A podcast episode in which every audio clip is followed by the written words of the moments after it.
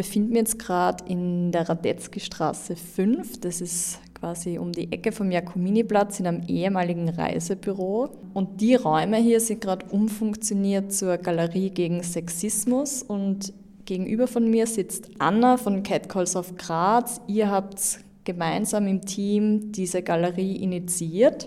Danke, dass du dir die Zeit nimmst und vielleicht kannst du gleich zu Beginn mal für die HörerInnen erklären, was steckt denn hinter diesem Projekt Galerie gegen Sexismus? Die Galerie gegen Sexismus ist eine temporäre Ausstellung, die vom 19. November bis zum 30. Dezember 2022 läuft. Und die Galerie gegen Sexismus, wie der Name schon verrät, ähm, dreht sich um alle möglichen Formen von Sexismus in der österreichischen Gesellschaft. Die Galerie gliedert sich in sieben Bereiche und ähm, da behandeln wir den Alltagssexismus, den Menschen an jeder Ecke des Alltags ähm, vorfinden.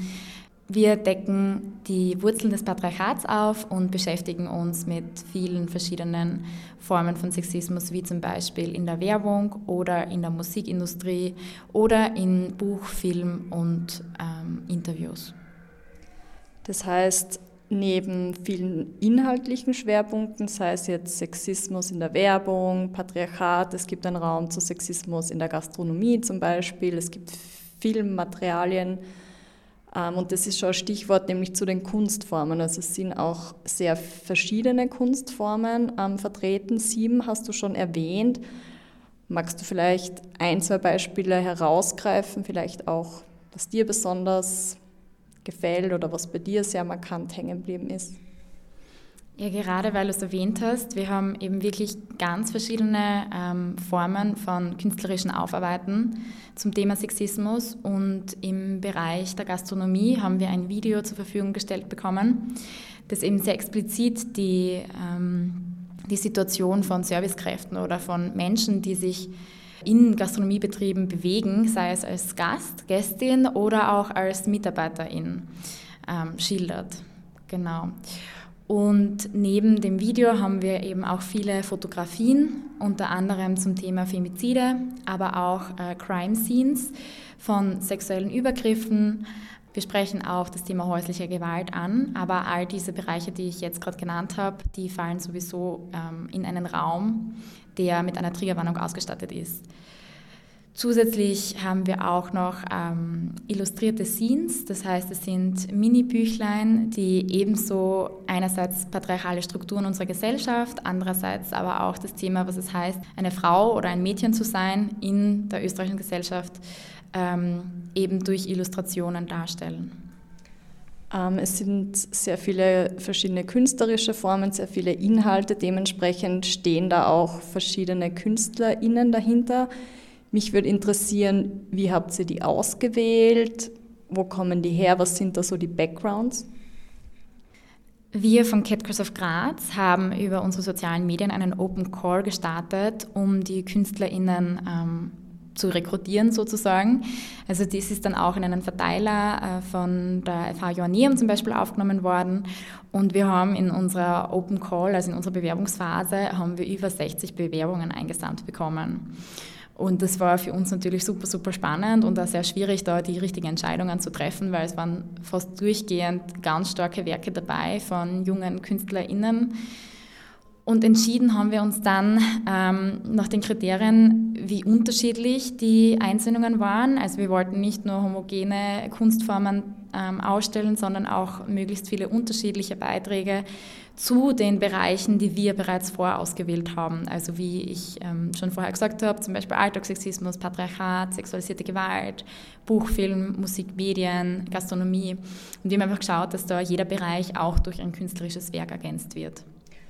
Wie ist jetzt so dein Eindruck oder dein Resümee? Ähm, welche Strategien haben die KünstlerInnen verwendet, um patriarchale Strukturen oder Sexismus ähm, zu thematisieren oder vielleicht ja auch zu dekonstruieren?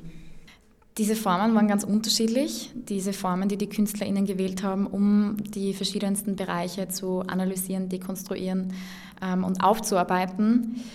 Einerseits haben sie sehr offensichtliche Wege gewählt. Also sie haben tatsächlich ähm, Dinge so an die Wand gebracht, wie sie in unserer Gesellschaft vorzufinden sind. Zum Beispiel haben wir im Raum Alltagssexismus ein Gemälde von der kunstschaffenden Person äh, Flo Fly. Und da wird eigentlich recht offensichtlich eine Person dargestellt, die von Händen ähm, fast ein bisschen zerrissen wird.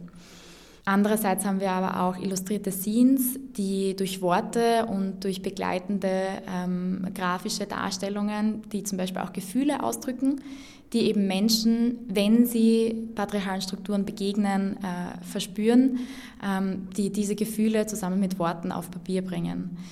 Ähm, also es sind ganz, ganz unterschiedliche Formen gewählt worden von den KünstlerInnen. Ähm, wir haben auch kommuniziert, dass es teilweise schon wünschenswert ist, dass es niederschwellige Kunst auch ist, weil unsere Galerie für alle Menschen da ähm, sein soll und auch Menschen dazu bewegen soll, sich dafür zu interessieren, die zum Beispiel jetzt nicht aus der typischen Bubble kommen. Und ähm, genau. Zum Stichwort niederschwellig fällt mir jetzt auf, ich bin ja gerade durchspaziert durch die Ausstellung, dass es auch ganz viel Begriffserklärungen gibt, also sei es jetzt Patriarchat, äh, Non-Binary, also verschiedenste Formen. Ich finde, das ist zum Beispiel gut gelungen und was mir auch aufgefallen ist, so ein bisschen selbstkritisches Moment in einer Tafel, wo ihr auch quasi betont, die Ausstellung ist aus der Sicht oder tatsächlich aus dem Tun von weißen Frauen entstanden. Magst vielleicht zu dem Prozess noch was sagen? Catcalls of Graz ist ein Verein zur antisexistischen Bewusstseinsbildung. Und unser Aktivismus und unsere Kernarbeit besteht darin, dass wir verbale sexuelle Belästigung mit Straßenkreiden an den Ort des Geschehens bringen. Das heißt, Betroffene schicken uns ihre Erlebnisse und wir kreiden es dann am Ort des Geschehens eben an und machen so sichtbar, was Menschen in Graz ähm, für Sexismus und verbale sexuelle Belästigung und Co. erleben und geben den Betroffenen auch eine Stimme zurück und eine Bühne für das Erlebte. Mm, Gerade zu der letzten äh, Anmerkung, dass die Galerie aus einem Team von weißen Cis-Frauen ähm, gestaltet worden ist. Unser Verein Cat of Graz besteht ausschließlich aus einem Team von weißen Cis-Frauen. Und das ist von uns auch gar nicht beabsichtigt. Ähm, das hat sich einfach so ergeben und es soll das aber auch nicht einschränken. Also wir sind eine offene Community und äh, jeder, der möchte, die möchte, kann sich bei uns engagieren. Aber der Hinweis für die Galerie war insofern notwendig, weil wir eben die Galerie aus der Perspektive von weißen Cis-Frauen gestaltet haben. Also weil unser Team, wie gesagt, eben aus weißen Cis-Frauen besteht. Und der Hinweis war insofern notwendig, weil ähm, wir somit nur einen Teil der Sexismusproblematik abdecken können und eben aus nur einen Teil der Lebensrealitäten damit abbilden können. Bevor wir nochmal bisschen über die Initiative Cat Calls of Graz reden, du hast das zwar jetzt eh schon ähm, sehr gut beantwortet, würde mich nur interessieren, wie war die Eröffnung oder wie war jetzt so die erste Woche, die ersten Reaktionen? Ja, die Eröffnung war wunderschön. Also wir haben durchgehend positives Feedback für die Galerie bekommen und ähm, wir haben, glaube ich, mit unserer Galerie so viele Menschen schon am ersten Tag, also am Eröffnungsabend erreicht. Ähm, es waren zahlreiche BesucherInnen und wir haben einfach eine ganz, ganz arge Atmosphäre so verspürt, die von den BesucherInnen und von uns als Team einfach gemacht wurde. Und neben dem Eröffnungsabend haben wir auch ein paar schöne Anfangstage der Galerie erlebt. Im, am ersten Wochenende waren schon fast 100 BesucherInnen. Und auch die letzten Tage waren eigentlich super. Wir merken, es ist teilweise wirklich die Laufkundschaft, die kommt. Das heißt Menschen, die zufällig vorbeigehen und dann reinschauen.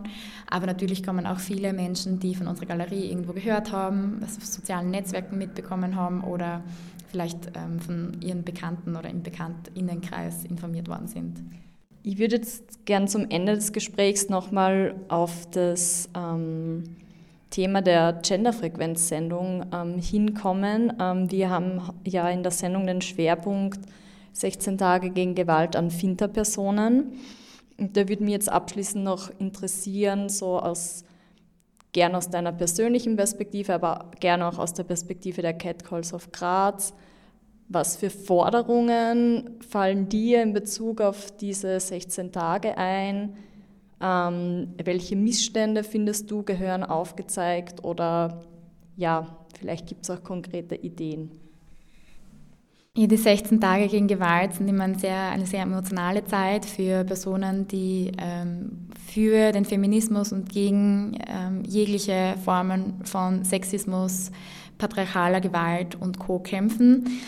Ähm, ich muss sagen, weiterhin gefordert wird von mir, beziehungsweise ich denke auch, dass es auf die Bubble zutrifft, ähm, jegliche Vorgehensweisen gegen TäterInnen und auch potenzielle TäterInnen. Das heißt, weiterhin Aufklärungsarbeit zu leisten. Dann die ganzen Kampagnen, die teilweise eh schon stattfinden, sollten auch noch weiterhin ausgeweitet werden, wo es darum geht, ähm, wichtige Adressen an den Menschen zu bringen. Das ist Frauenhelpline zum Beispiel oder der Notruf gegen Gewalt und Co aber auch die TäterInnenarbeit, beziehungsweise schon in frühen Jahren damit anzufangen. Also es gibt ja auch Burschenarbeit und Mädchenarbeit, dass man auch im Kindesalter anfängt, die ähm, eben wie gesagt die Kinder zu sensibilisieren auf jegliche Formen von Gewalt und damit sie schnell reagieren können und auch Situationen einordnen können.